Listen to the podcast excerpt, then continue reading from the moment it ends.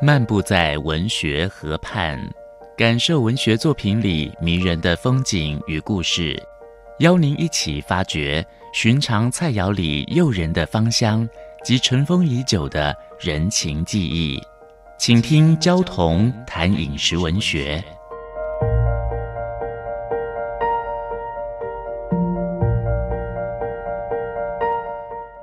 大家好，我是焦桐，今天跟大家分享。高丽菜。有一年，我们家庭旅行来到了武陵农场国民宾馆，住进去以后已经是黄昏了。进去以后，立刻被阳台外的高山景色迷住了。下楼晚餐，葱油鲜鱼、清炒高丽菜火锅，菜烧得很一般，但是那一盘高丽菜清新动人，甜。脆，纤维很细。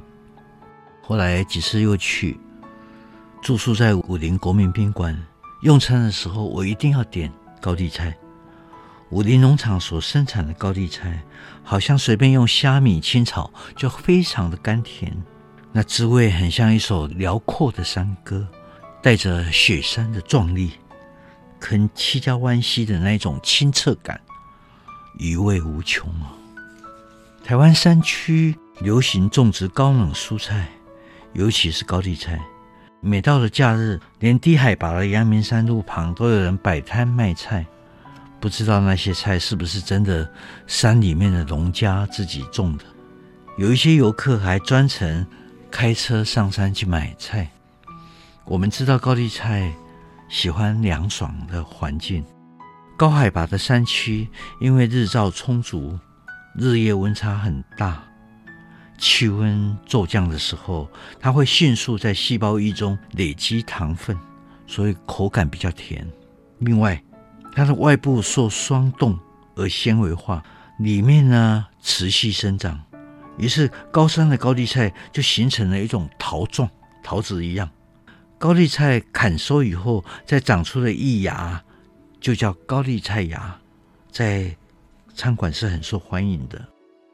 台湾的冬季低温不足，高丽菜没有办法顺利开花，因此多利用高山栽培，严重会影响生态的环境。但是高山农业有它的历史根结哈，当然最早的时候是农民的奋斗故事。但是台湾山坡太陡了，本来就不适合务农，浅根系的这种蔬果。更施用了大量的肥料，会污染水源，但是高利润会吸引投机财团租借的原住民的保留地去垦透、去超限利用，所以每一次暴雨就会造成土石流崩塌。如果每位一定要付出环境的代价，我宁愿一辈子不要再吃这种尖头甜脆的高丽菜。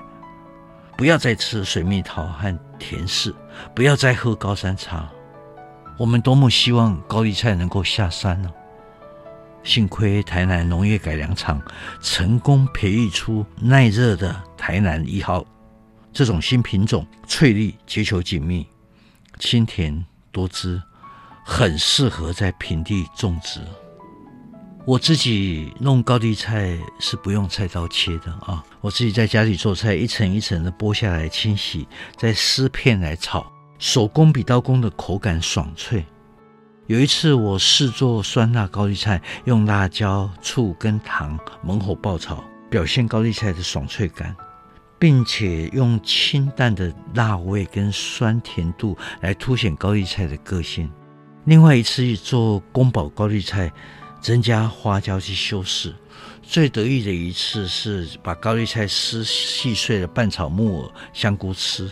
起锅以后呢，上面再撒一点柴鱼丝。柴鱼的任务不是调味而已，他端上桌去孝敬女儿的时候，因为底下的高丽菜热气上扬，所以柴鱼丝就好像在高丽菜上面跳舞一样，很漂亮。五分钟系列小单元。与您同游文学河畔，带给您小确幸的滋味。